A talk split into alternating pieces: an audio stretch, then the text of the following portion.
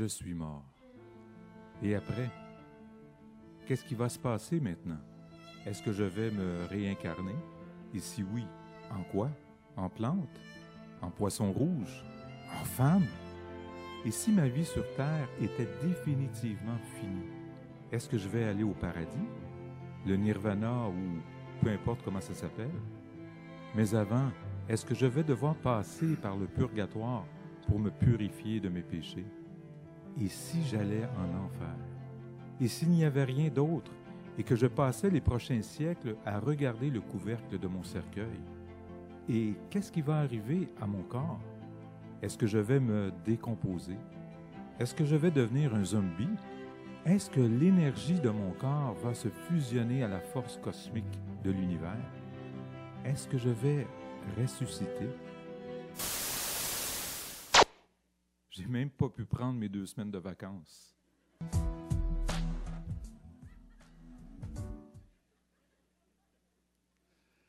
Et bienvenue à notre grande réunion du Vendredi Saint. Il y a de la fébrilité dans l'air. Content de vous accueillir. Pour ceux qui ne me connaissent pas, je me nomme Gaétan, je suis pasteur principal ici au portail avec une belle équipe. Et euh, je ne sais pas si vous êtes comme moi, mais quel privilège de commémorer la mort de Jésus ce soir. Yes!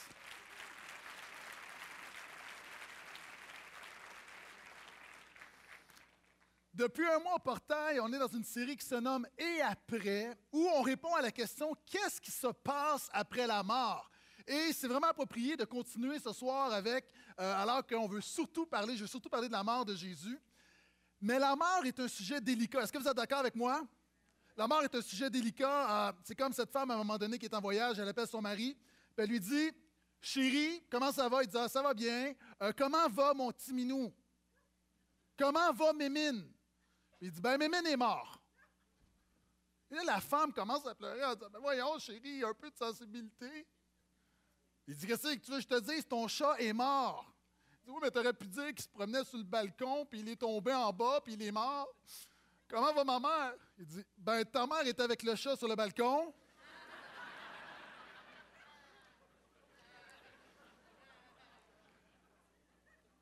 La mort est un sujet délicat. Mais en même temps, la mort est partout. Euh, cette semaine, j'ai lu un article euh, d'un critique de télévision qui disait comme quoi la télé québécoise, c'est terrible. Dans la dernière semaine, il y a plein de gens qui meurent à la télévision. Donc, je n'ai pas vu tout ça, mais on me disait, quel drame, Amélie dans 19-2 est morte. Suzy dans compte est morte. Kathleen dans haut est morte. Nathalie dans Nouvelle Adresse est morte. Élise dans UT9 est morte. Tout le monde meurt. Maintenant, j'ai un message pour toi, les gens du portail sont habitués. Tu vas mourir également. Et je suis conscient que lorsque quelqu'un t'a dit tu vas mourir, il n'y a personne ce matin qui te dit Ah, ce soir, OK, en passant. OK, je n'ai pas le droit de dire plus que trois fois ce matin. OK, prêchant deux réunions à tous les dimanches matins. À chaque fois que je prêche, même je prêche la nuit, l'après-midi, c'est toujours le matin. Donc, si je dis ce matin, vous me faites grâce, puis après trois fois, on met à l'extérieur, puis Pasteur Philippe termine le message. OK. Donc, qu'est-ce que je disais? Je disais, oui, il n'y a personne ce soir qui, lorsque tu entends tu vas mourir, que tu dis, oh yes, hallelujah. Preach it, brother. La mort est quelque chose de délicat, quelque chose de difficile. La mort est partout. La mort est difficile à accepter. Et, et moi, je suis vraiment quelqu'un qui aime étudier notre culture et on le voit, et c'est les sociologues qui le disent, notre génération particulièrement a de la difficulté avec le mort, la mort, et on le voit avec les phénomènes culturels. Par exemple, avec les, revenants, avec les zombies, avec les morts vivants. On le voit, c'est dans la littérature. Euh, une des séries les plus connues, les plus écoutées, Walking Dead, c'est dans les jeux vidéo. Les zombies sont partout. Et je vais te dire quelque chose, quand Hollywood met de l'argent dans un phénomène, c'est que ça répond à des angoisses spirituelles. Pourquoi? Parce que fondamentalement, nous savons que nous sommes des morts vivants. Fondamentalement, nous savons, nous savons c'est quoi, et je sais, j'ai été une, partie de ma vie sans Jésus, je sais c'est quoi être vide à l'intérieur, être mort à l'intérieur, mais continuer de marcher, d'avancer, dirigé par mes appétits, être esclave de quelque chose que je ne contrôle pas. Et la réalité, cette fascination pour les morts vivants nous renvoie à notre état spirituel, nous sommes morts sans Jésus. Et je sais qu'il y a plusieurs amis ici, euh, vous êtes haïtiens, je ne serai pas vraiment, juste en petite parenthèse, le phénomène vient de la culture haïtienne. Vous savez, euh, j'ai lu là-dessus, au 17 ou 18e siècle, euh, avec l'esclavage, ce qu'on faisait, vous savez, c'était tellement difficile, c'était tellement désespérant que le seul espoir pour les esclaves, la plus, la plus grande chose qui peut arriver, c'était de mourir. Et il y a eu des vagues de suicides. Et les maîtres ont trouvé, la Bible dit que les, les, pécheurs sont ingénieux au mal. Et vous savez, les superviseurs, beaucoup de superviseurs dans ces, euh, ces endroits-là euh, étaient des prêtres voodoo. Et l'idée, c'était, il faut trouver une manière d'empêcher les gens de se suicider parce qu'on perd la main-d'œuvre. Et ce qu'on a trouvé, c'est justement cette croyance dans tout ce phénomène des zombies en disant que même dans la mort, tu vas demeurer esclave. Mais moi, je veux déclarer qu'en Jésus, tu es libre. Je veux déclarer que Jésus est plus grand que n'importe quoi.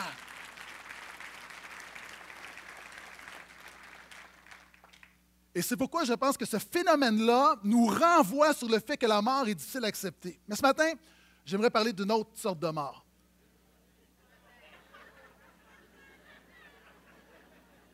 On se calme, on se calme, il me reste une fois encore. Alors que les musiciens viennent me rejoindre, nous allons terminer. Je vais quand même quitter par la grande porte. Ce soir, j'aimerais parler d'une autre mort. La mort qui nous réunit. La mort qui a fait la différence dans ma vie, qui a fait la différence dans plusieurs vies qui sont ici. La mort qui peut faire la différence dans ta vie. Et c'est la mort de Jésus. Et si tu as une Bible, je t'invite à ouvrir avec moi dans l'Évangile de Matthieu, le 27e chapitre. Si tu n'as pas de Bible, ne t'en fais pas, tu peux suivre sur les écrans. Et quelques versets ce soir euh, vraiment qui nous renseignent sur la puissance de la mort de Jésus. Et pour se mettre en contexte, euh, Jésus est arrêté, Jésus est, on va le flageller, on va le crucifier. Et vous savez, la crucifixion, tu ne meurs pas parce qu'on va mettre des clous dans tes pieds ou dans tes mains. C'est une torture, tu as de la difficulté à respirer, tu meurs par asphyxie, tu as des spasmes, de la fièvre, euh, la nausée, l'insomnie, tu es déshydraté, euh, tu meurs souvent d'infection. Les gens mouraient d'infection. Au pied de la croix, il y avait de l'urine, il y avait des excréments, il y avait du vomi. La croix est quelque chose de terrible. C'est le pire des châtiments. Mais pire que la souffrance physique, c'est la souffrance psychologique. Lorsque tu étais à la croix, oui, tu souffrais, mais tu étais nu, tu avais honte, tu étais méprisé, tu te sentais coupable, tu étais angoissé, la solitude, la peur. Et la crucifixion, non seulement c'est une torture physique, c'est une torture morale, mentale, émotionnelle. Et la Bible nous dit que Jésus a été crucifié. Maintenant, regardons ce qui se passe. Matthieu 27, verset 50. Jésus poussa encore un grand cri et rendit l'esprit. Alors le voile du temple se déchira en deux, d'en haut jusqu'en bas. La terre trembla, les rochers se fendirent, les tombeaux s'ouvrirent, et les corps de beaucoup de saints qui étaient morts ressuscitèrent. Sortis des tombeaux, du tombeau après sa résurrection, ils entrèrent dans la ville sainte et se manifestèrent à beaucoup de gens. Ce soir, je veux rester ici, je veux rester dans ces quelques versets, je veux parler de la mort de Jésus. Et on voit que la mort de Jésus produit quelque chose. Et j'aimerais simplement déclarer d'entrée de jeu, la mort de Jésus n'est pas une mort ordinaire. Je le répète pour les mille autres personnes qui n'ont pas bien compris, la mort de Jésus n'est pas une mort ordinaire. Maintenant, quand on demande à monsieur, madame, tout le monde pourquoi Jésus est crucifié, pourquoi Jésus a été crucifié, pourquoi Jésus est mort à la croix, voici ce qu'on répond. Petit sondage.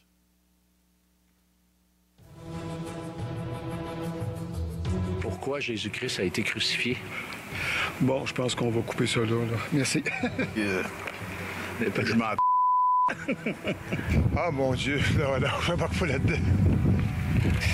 Moi, je suis un athée. Je ne crois pas en aucune religion. N'ai aucune idée. Il y a du monde qui ne l'aimait pas. euh, il dérangeait. Il dérangeait par sa philosophie, les grands prêtres juifs. Et on s'est arrangé pour l'éliminer. Pourquoi on en parle encore autant aujourd'hui? Des films viennent encore de sortir. commercialisé intense. Tout le monde en parle. Ça fait des milliers d'années. On n'a même pas le choix de croire quand on est. C'est ridicule. Non, ça me vient pas, ça me vient pas à l'esprit là. Non, je peux pas expliquer ça. Non, j'ai pas d'opinion sur ces choses-là, moi. C'est fascinant. C'est fascinant. Trois, trois commentaires. Premièrement, c'est drôle comment les gens ont de la difficulté à parler de Jésus. Vous savez, quelqu'un a dit la chose suivante, notre culture a tendance à rendre public ce qui est privé et à rendre privé ce qui est public. Si on avait posé la question, quelle est votre pratique sexuelle préférée? On aurait un bon sondage. On le voit aujourd'hui avec la pornographie où ce qui est privé est rendu public, et ça, c'est symptomatique de notre culture. Et quelque chose qui est public, comme la foi, on le relègue au privé. C'est quelque chose qu'on ne doit pas parler. Ça t'appartient, garde ça pour toi. Première chose. Deuxième chose que je trouve vraiment fascinante dans ce sondage-là, c'est le malaise avec la souffrance. Les gens ont de la difficulté avec Jésus parce que Jésus, ultimement, si on prend par exemple Alexandre le Grand qui est mort à 33 ans, à 33 ans, il a conquis le monde. Un autre homme, Jésus, meurt également à 33 ans, mais sur une croix. Il y a un malaise. Est-ce qu'on s'entend qu'aux yeux des hommes, ce n'est pas très winner? La troisième chose que je trouve vraiment fascinante, c'est que la totalité des Québécois savent qu'aujourd'hui, c'est le vendredi saint, savent qu'on commémore la mort de Jésus, mais la majorité ne sait pas, ne savent pas pourquoi Jésus est mort à la croix. Et, je ne me moque pas parce que j'ai été longtemps comme ça, vendredi saint, Pâques, évidemment, c'est plus facile la résurrection, mais pourquoi Jésus est mort, on ne sait pas trop. Moi, je veux juste te déclarer que la mort de Jésus n'était pas une mort ordinaire parce que Jésus n'était pas un homme ordinaire. Pourquoi la mort de Jésus fait la différence? Pourquoi la mort de Jésus est l'événement marquant de l'histoire de l'humanité? Pourquoi la mort de Jésus continue de changer des vies encore aujourd'hui? Pour quatre raisons. Premièrement, parce que Jésus est Dieu. Jésus est devenu homme. Jésus a marché parmi nous. Jésus n'était pas un homme ordinaire, il est Dieu fait chair. Deuxième chose, Jésus a eu une vie parfaite sans péché. Troisièmement, pourquoi la mort de Jésus est quelque chose de particulier? Jésus n'est pas mort parce qu'il était un révolutionnaire. Jésus est mort pour nos péchés. Et finalement, la mort de Jésus n'est pas une mort ordinaire parce que Christ est ressuscité. Ces quatre éléments-là font que Jésus a quelque chose à dire que personne ne peut dire. Il y a des gens, tu es ici ce matin, peut-être qu'il y a des gens qui vont m'écouter sur Internet.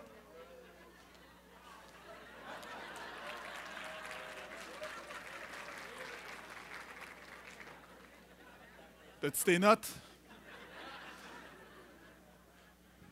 Là, vous coupez l'onction, tout le monde, là. Moi, j'étais bien parti, là. OK? J'avais dit j'avais droit à trois chances. Oui, la grâce. Moi, je crois beaucoup à la grâce. Merci. Merci. Donc, faites-moi grâce, puis on n'en parle plus.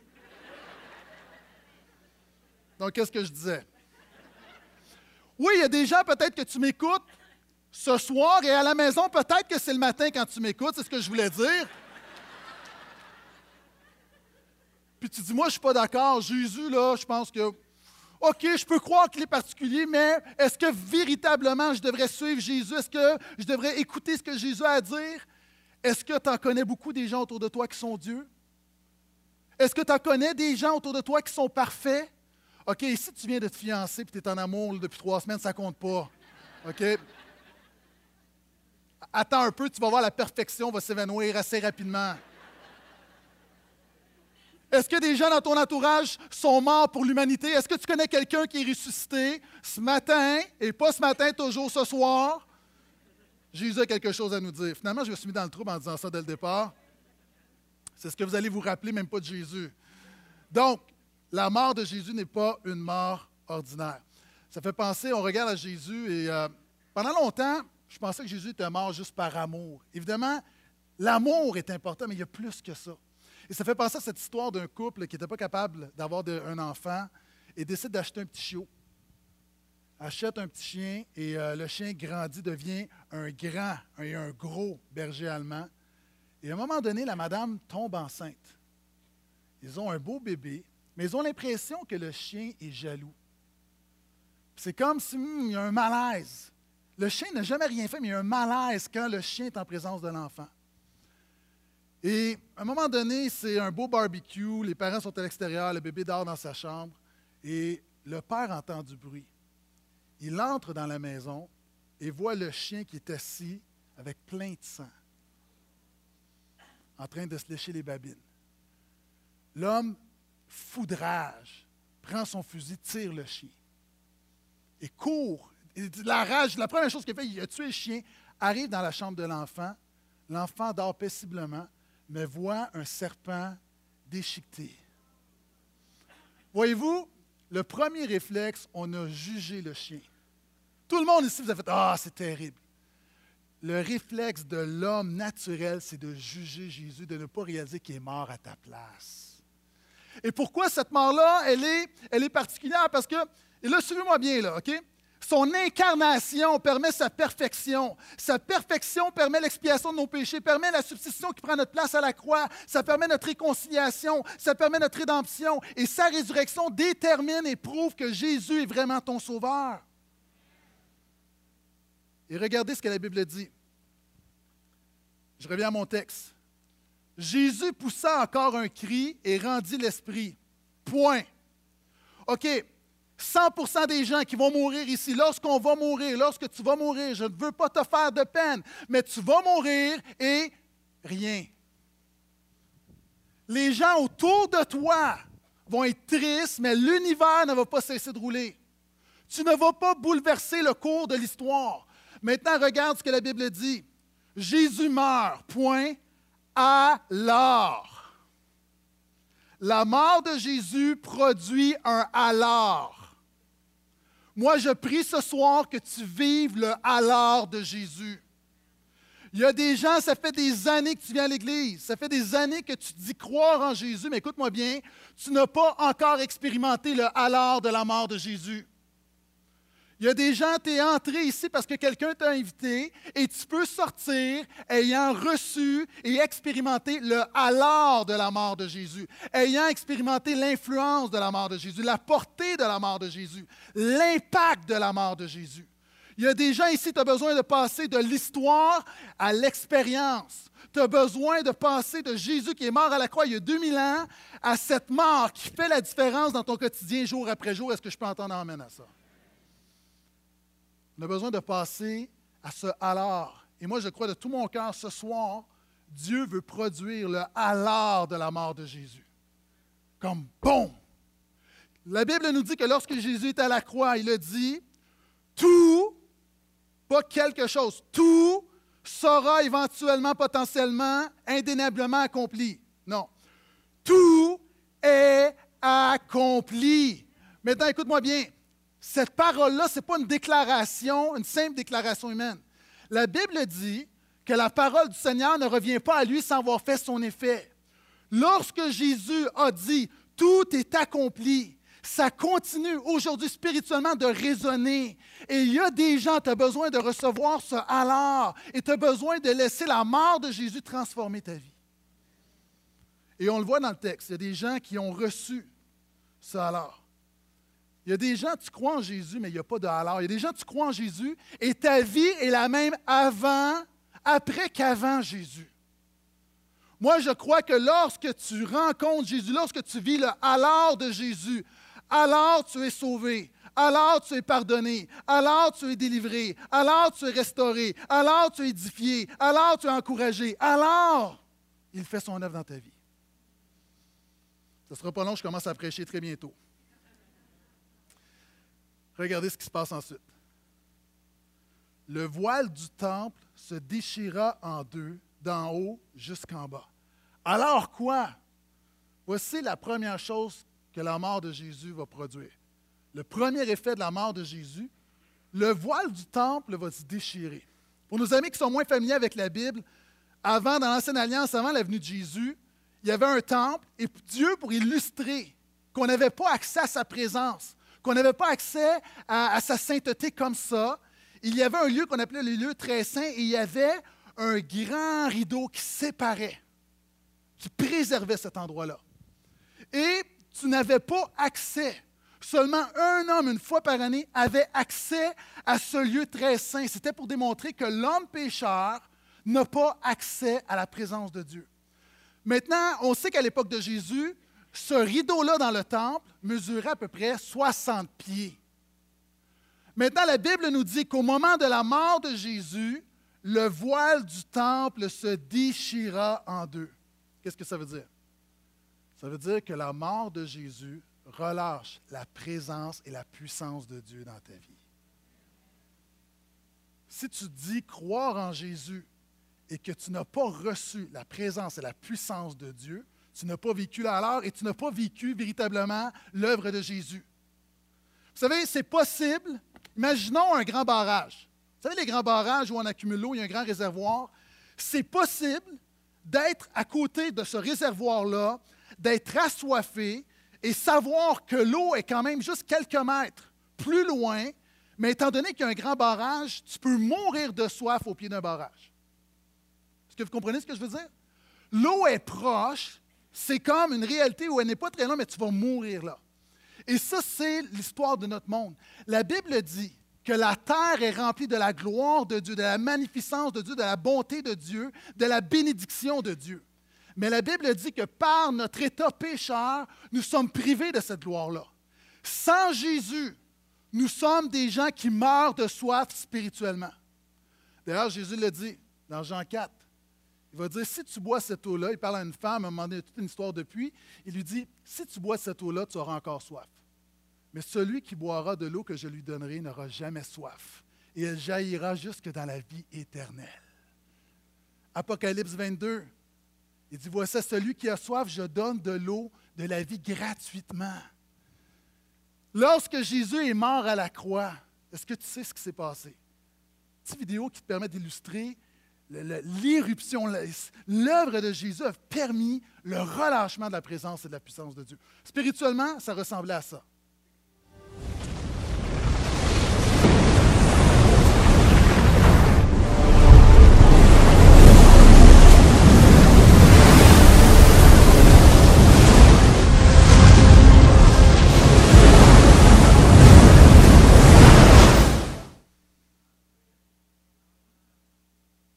Est-ce que Dieu peut faire quelque chose dans ma vie? Est-ce que Dieu est assez puissant? Est-ce que Dieu est assez bon? Est-ce que Dieu a assez de grâce? Est-ce que Dieu m'aime assez? Est-ce que Dieu est assez concerné par moi, mon ami? Il y a une vague qui s'en vient. La Bible nous dit dans les psaumes que Dieu est la source de la vie. Et cette vie-là, lorsque Christ est mort, boum! La bonne nouvelle ce soir, on est là, mais on n'est pas à des funérailles ce soir. Ce soir, on est là pour se réjouir du fait que nous avons accès à la présence, à la puissance de Dieu.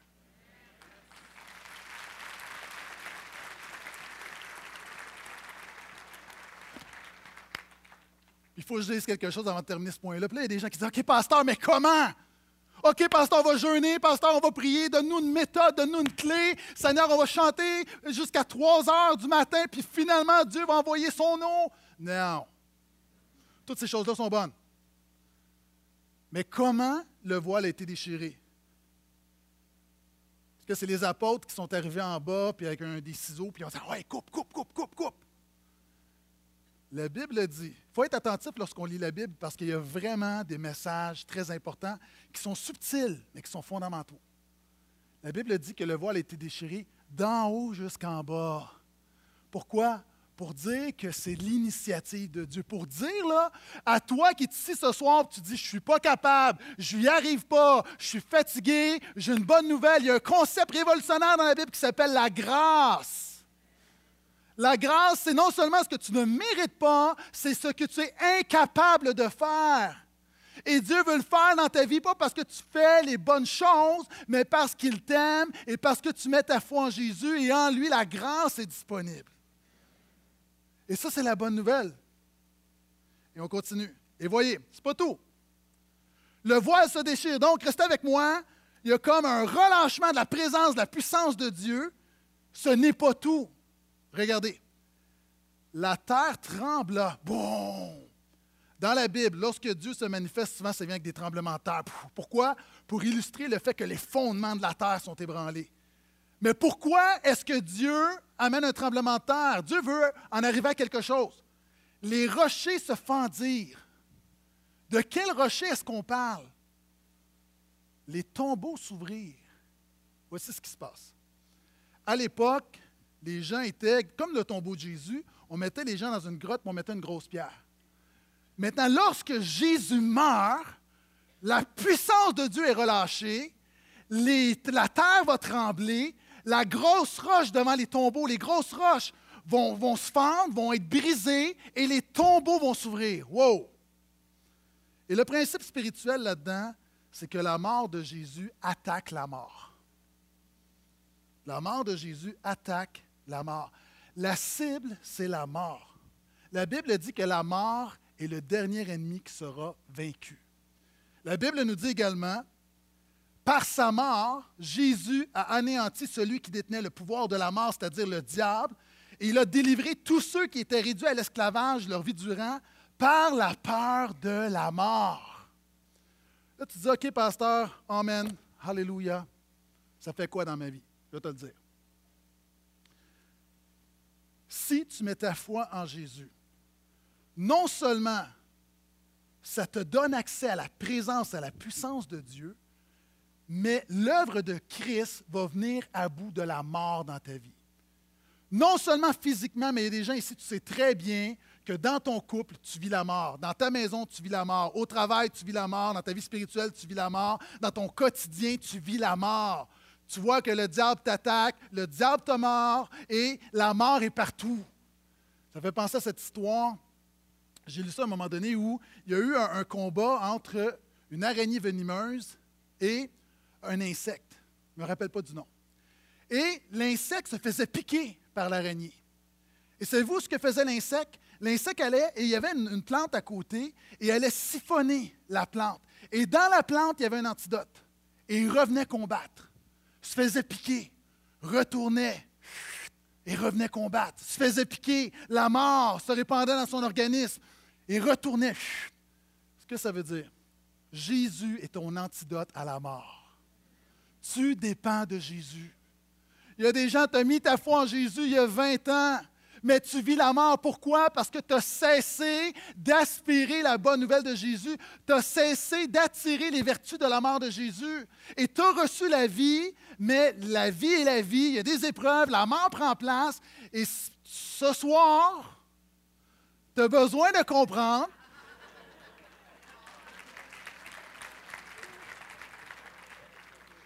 Tu as besoin de comprendre que Christ, que la mort de Jésus attaque la mort dans ta vie. Il y a des gens ici qui disent Oui, mais moi je veux la vie, je veux la vie, mais tu dois comprendre qu'à la base, souvent de fois, il y a des situations de mort et Jésus agit par, par étapes. Est-ce que je peux entendre amène à ça? OK, je continue. Et regardez ce qui se passe ensuite. Et le corps de beaucoup de saints qui étaient morts ressuscitèrent. Là, là, ça, c'est vraiment quelque chose d'incroyable. Tu quelqu'un qui meurt et par sa mort, il donne la vie. Hein, c'est comme quand quelqu'un va, va, mourir, il y a un don d'organe, sa mort donne la vie. Maintenant, il y a quelque chose de tellement plus grand, de tellement plus puissant. La mort de Jésus donne la vie. Et là, il y a des gens qui vont ressusciter. Donc, imaginez le Roger dans le tombeau depuis 17 ans. Puis là, à un moment donné, Roger sort du tombeau. Qu'est-ce qui se passe, Roger? Je ne sais pas. Puis imaginez, la Bible dit, et le corps de beaucoup de saints, il y en a une gang qui sont ressuscités. Imaginez là, les, gens comme, bon, pourquoi il y a un statement là-dedans? Jésus est le Seigneur de la vie. Et alors que le diable pense avoir eu la victoire, alors que les hommes pensent avoir eu la victoire, même dans sa mort, même dans le moment le plus bas de l'histoire, Jésus est encore plus haut que n'importe quoi, plus puissant que n'importe quoi.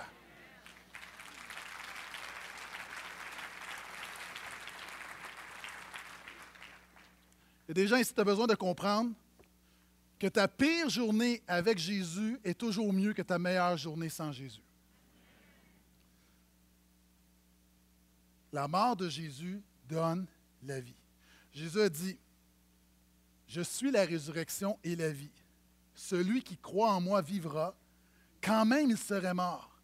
Et quiconque vit et croit en moi ne mourra jamais. Crois-tu cela? Ici, Jésus parle de deux types de vie. Il parle d'une vie spirituelle puis d'une vie éternelle. Et, je vais dire, OK, je vais aller par étapes. Je, vais parler aux croyants dans quelques instants, mais je veux m'adresser à des gens ici que tu as peut-être été invité ou tu reviens à l'Église et tu entends parler de Jésus, puis tu ne sais pas trop. Moi, je veux juste dire là, que Jésus veut te pardonner, veut te réconcilier avec Dieu, veut te donner accès à tout ce que j'ai mentionné, veut te bénir, il est de ton côté, veut marcher avec toi, il veut te donner la vie éternelle, mais il veut commencer par une nouvelle vie spirituelle. Il veut te donner une deuxième chance, il veut avoir un impact dans ta vie, là. Il veut redonner de la vie à ta vie. De la vie à ta vie, changer ta vie, transformer ta vie. Et regardez, Jésus dit, celui qui croit en moi vivra, quand même il serait mort. Parce que tu vas mourir, mais même en mourant, tu vas ressusciter. C'est la bonne nouvelle. Et regardez ce qu'il dit. Et quiconque vit et croit en moi ne mourra jamais. Puis des gens qui disent Ouais, mais il me semble que Jésus, là, il se contredit ici. Jésus n'a pas l'air trop cohérent. D'après moi, Jésus n'avait pas pris son café. Parce qu'il dit Celui qui croit en moi vivra quand même, il serait mort. Puis après ça, il dit Mais tu ne vas pas mourir. Donc Jésus n'a pas les idées claires. Non. OK. Je vais t'expliquer ce qui se passe. Euh, Jean-Luc, est-ce que tu peux venir me rejoindre? On, va illustrer le propos pour que tu comprennes ce que Jésus fait.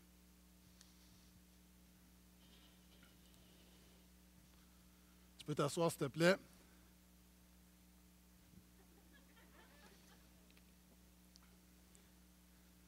Quand tu mets ta foi en Jésus, il y a quelque chose de, radical qui prend place. Tout le monde, on va mourir, mais le croyant, il y a quelque chose de totalement différent qui prend place. La mort n'est qu'un passage. OK? Et on va parler d'ombre ici. Est-ce que vous voyez ici, est-ce que vous voyez l'ombre? Voyez-vous? Je ne sais pas si ça marche. Oui, on le voit ici, là. OK. Est-ce que ça fait mal? Jean-Luc, c'est à toi que je parle. Hello, hello, hello, hello. One, two, one, two. OK. M'excuse de te déranger. C'était bien. Voyez-vous au niveau de l'ombre? Ça fait pas mal. Pourquoi? Parce que ce n'est qu'un ombre. La Bible parle, et OK, c'est beau, je, je, merci.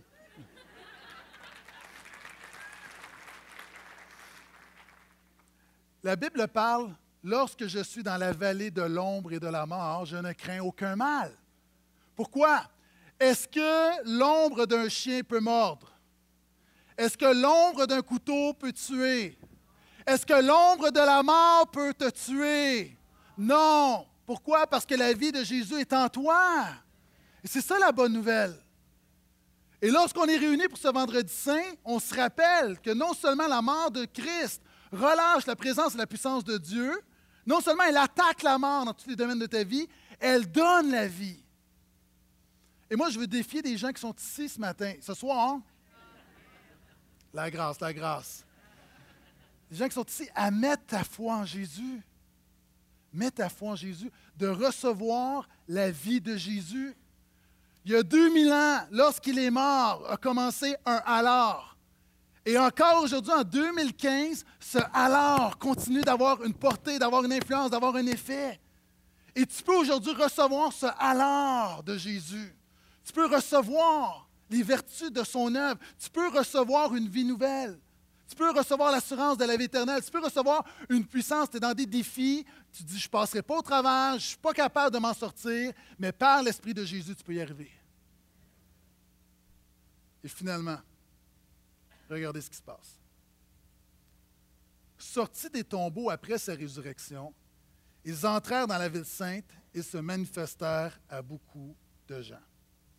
Mon dernier point ce soir, la mort de Jésus ne fait pas rester dans la mort. Qu'est-ce que je veux dire? Il y a deux étapes. La première étape, ces gens-là, il y a des gens qui sont revenus à la vie. Et c'est le cas de plusieurs personnes qui sont ici ce soir.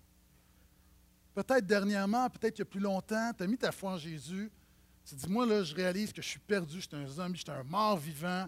Sans Christ, c'est tout est corruption, tout est décomposition en moi. Je ne peux pas me sauver. Tu as mis ta foi en Jésus et une nouvelle vie a commencé à prendre place. Une vie nouvelle, une vie spirituelle, une vie abondante qui va devenir une vie éternelle. Tu as déjà commencé à expérimenter la vie éternelle. Je peux entendre amène à ça? Ça, c'est la première étape. Peut-être que des gens, tu es ici ce soir, tu es invité, tu m'entends, et tu mets là. Simplement, tu mets ta foi en Jésus, puis boum, ton éternité vient de changer, ta vie va changer. Mais ça, c'est la première étape. Ces gens-là qui sont ressuscités, revenons à Roger qui est dans le tombeau. Imaginez le Roger qui revient à la vie. Qu'est-ce que Roger fait? Roger commence à nettoyer son tombeau puis reste dans le tombeau. Non. Il y a des chrétiens qui sont comme ça. Il y a des chrétiens qui ont reçu une vie intérieure, mais leur environnement, c'est la mort. Il y a des chrétiens qui ont reçu l'œuvre de Jésus en toi, mais dans ta vie, c'est la mort. Tu es un vivant qui vit dans un tombeau. Avant, c'est terrible. Avant, tu étais un mort vivant, puis là, tu es rendu un vivant mort. Alors que Jésus est mort pour que tu sois vivant. Puis ta famille est dans un tombeau, puis ton mariage dans ton tombeau, puis tes finances sont dans un tombeau, puis je suis pas en train de te dire que tu vas devenir riche avec Jésus. C'est juste que toute ta vie est un tombeau, la mort rôde autour de toi. Tu n'as pas cette vie en abondance.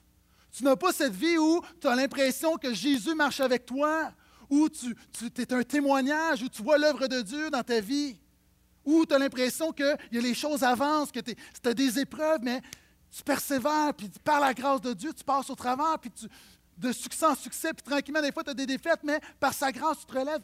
Non, il y a des gens, tu es juste dans un tombeau. Ça fait des années que tu es dans un tombeau, tu ne vis pas la vie de Jésus.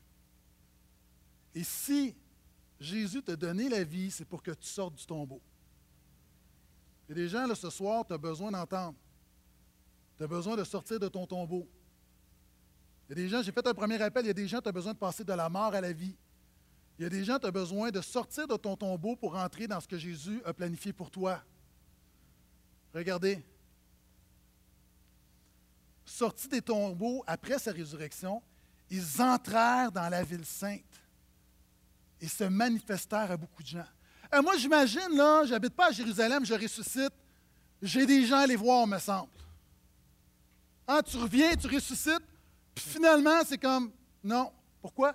Il y a un job à faire, il y a un appel sur ma vie, j'ai quelque chose à faire. Puis il y a des gens ici, là, tu as besoin de comprendre qu'il y, y, a un Jérusalem pour toi. Tu as besoin d'entrer dans ce que Jésus a pour toi. Jésus t'appelle à le servir.